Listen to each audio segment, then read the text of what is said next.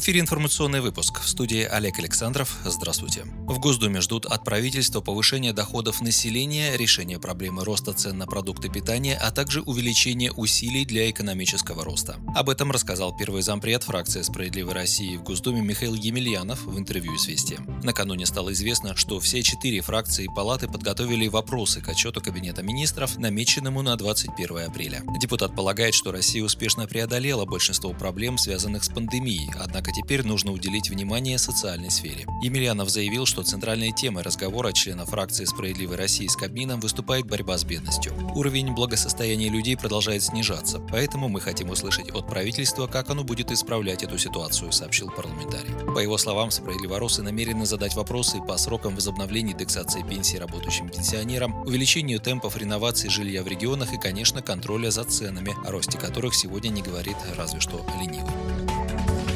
Число россиян, живущих за чертой бедности, приблизилось к 20 миллионам человек. Наконец-то о негативной тенденции, о которой с прошлого года с тревогой говорили депутаты «Справедливой России», признали в Росстате. На сайте ведомства указали, что во втором квартале прошлого года число россиян с доходами ниже прожиточного минимума составило 13,5% населения страны. Причина снижения реальных денежных доходов из-за ограничений в работе предприятий. Доля малоимущего населения увеличилась на 1 миллион 300 тысяч человек по сравнению с тем же периодом годом раньше. В своих расчетах Росстат опирался на сумму в 11 468 рублей, величину прожиточного минимума, установленную приказом Минтруда. Реальные располагаемые доходы россиян во втором квартале прошлого года упали на 8% в годовом выражении, что стало рекордом с 1999 года. Ну а доля предпринимательских доходов в структуре всех денежных доходов россиян снизилась до 3,5%, что стало самым низким квартальным значением как минимум с 2000 -го.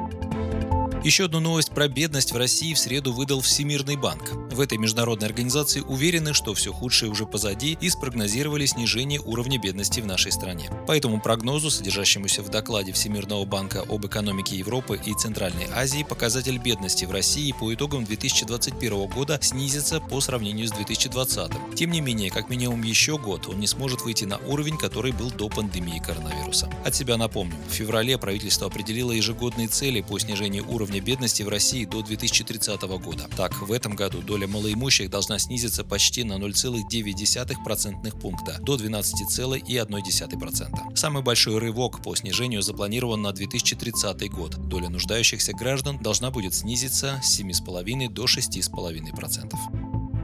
Новые правительственные меры не решат проблему безработицы, обострившуюся во время коронакризиса. Необходимо повышать пособие по безработице. Это самая эффективная мера поддержки граждан, заявил накануне глава социал-патриотической партии «Справедливая Россия за правду» Сергей Миронов. Так политик отреагировал на утвержденные Кабмином новые меры поддержки занятости, программу переобучения, а также субсидирования найма. При найме сотрудников, которые на 1 января 2021 года были зарегистрированы в центрах занятости, предприятия могут получить около 50 тысяч рублей в течение полугода. Благодаря новым мерам в правительстве надеются трудоустроить около 320 тысяч человек. Даже если прогноз сбудется, этого мало, заявил Сергей Миронов. Не исключаем, что заявление Миронова услышал глава государства. В среду Владимир Путин потребовал от правительства уже к концу года восстановить рынок труда в России до показателей 2019 года. По экспертным оценкам, за время пандемии работы лишились более полутора миллионов человек.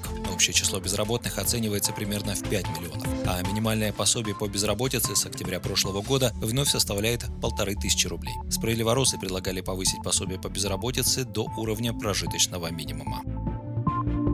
Необходимо увеличить долю доходов, которыми субъекты Российской Федерации смогут распоряжаться сами. Об этом заявил глава счетной палаты Алексей Кудрин, выступая 31 марта с отчетом в Совете Федерации. Самостоятельность регионов существенно снижается в части тех доходов, которыми они могут распоряжаться, подчеркнул главный аудитор страны. Недели раньше, 23 марта, тема необходимости поддержки регионов поднималась на заседании фракции «Справедливой России» в Государственной Думе, в которой принял участие господин Кудрин. Тогда заместитель руководителя фракции сэр Олег Нилов сказал, сказал, что ждет от счетной палаты стратегических решений в отношении Фонда национального благосостояния, который вырос в пандемийный год аж в два раза. В то время как финансовая обеспеченность краев и областей существенно ухудшилась. По словам руководителя счетной палаты России, он не раз высказывался, что ФНБ, ту самую правительственную кубышку на черный день, нужно тратить более смело.